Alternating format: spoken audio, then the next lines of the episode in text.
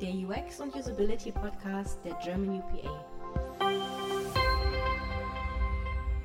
Hallo zum UX und Usability Podcast. Ich sitze hier wieder mit Frede, mein Name ist Matthias und heute geht es auch wieder um UX-Snacks und wir haben einen schönen, leckeren Snack mitgebracht. Genau, wir hatten nämlich Edis Karatlieb zu Gast und der Leiter der Stabstelle Usability bei der VBG hat mit uns über Barrierefreiheit und die Perspektiven für die Zukunft gesprochen. Und ich würde sagen, da hören wir direkt mal rein. Da sind wir eigentlich schon genau beim Thema. Du beschäftigst dich ja mit äh, Barrierefreiheit und der European Accessibility Act schreibt ja vor, dass bis zum Juni diesen Jahres alle Mitgliedsländer alle Vorschriften zur Einhaltung des Gesetzes veröffentlicht haben müssen und dass diese Anforderungen dann bis Juni 2025 eingehalten werden müssen. Kannst du mal zusammenfassen, wie da der aktuelle Stand ist? Ähm, also wir für Behörden haben das ja schon länger auf der Agenda und wir wissen, dass das Thema ähm, anstrengend ist. Ähm, aber jetzt sehen wir schon, dass recht viel Bewegung kommt. Also es gibt die ersten Sitzungen, Informationen werden gemacht, die Bundesbehörden informieren die Fachbereiche. Und man merkt, es kommt Schwung rein. Also ich glaube auch der UX-Markt und auch die Firmen haben verstanden, da kommt was auf uns zu.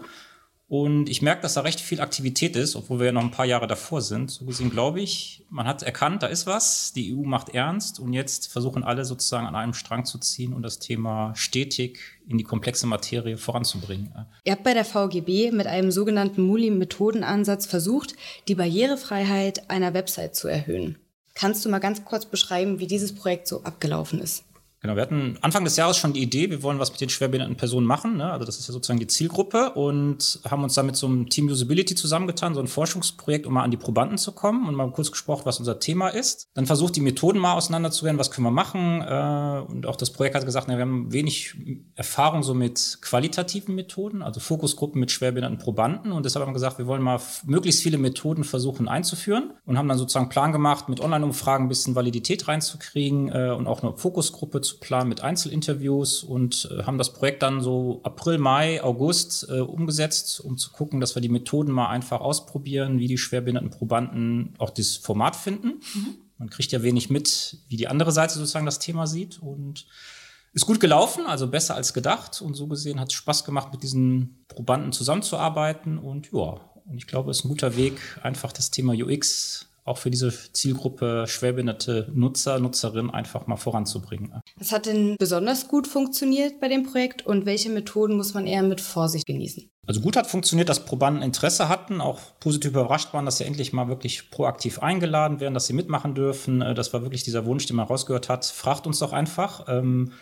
durch die Digitalisierung muss man merken, Zoom, WebEx, Teams, äh, das nutzen auch die Probanden sozusagen in ihrem privaten Umfeld und deshalb hat alles über Zoom stattgefunden. Das war reibungslos, Chatfunktion, Tastaturbedienung. Also das merkt man, diese digitalen Tools helfen den Probanden da reinzukommen und so gesehen hat super geklappt, einfach mal eine Fokusgruppe digital mit Zoom einfach mit dieser Personengruppe durchzuziehen. Das passt ganz gut. Jetzt schauen wir mal ein bisschen in die Glaskugel. Wie ist denn dein Ausblick auf 2025? Wie optimistisch bist du, dass wir dann in einer weitgehend barrierefreien Welt leben? Boah, schwierige Frage. Ich meine, das Gesetz ist ja schon was älter und auch wenn man mit den Probanden redet, heißt es immer, es dauert so lang. Aber ich glaube, so langsam merkt man, alle haben verstanden und auch die Industrie merkt, da wollen wir vorangehen. Und ich habe das Gefühl, alle wollen am Strang ziehen. Natürlich ist es viel Zeit. Äh, man muss Beschaffungsprozesse anleihen, also dieser Rattenschwanz, der dahinter Software anbauen. Aber ich habe das Gefühl, die Teams werden professioneller. Es gibt teilweise Stabstellen, Professionals, die sich auch weiterbilden, was Barrierefreiheit angeht. Ob wir jetzt 2025 mit so einer Punktlandung schaffen, da bin ich ein bisschen skeptisch, aber ich glaube, der Weg ist gemacht, äh, dass man jetzt so ein paar Jahre Zeit hat, das Thema einfach mal auf die Agenda zu setzen und dass das Thema eigentlich ganz gut umgesetzt wird. Ich bin optimistisch. Ja, bis 2025 ist nicht mehr so viel Zeit, gibt viel zu tun. Viele müssen auch ihre Software und ihre Webseiten anpassen.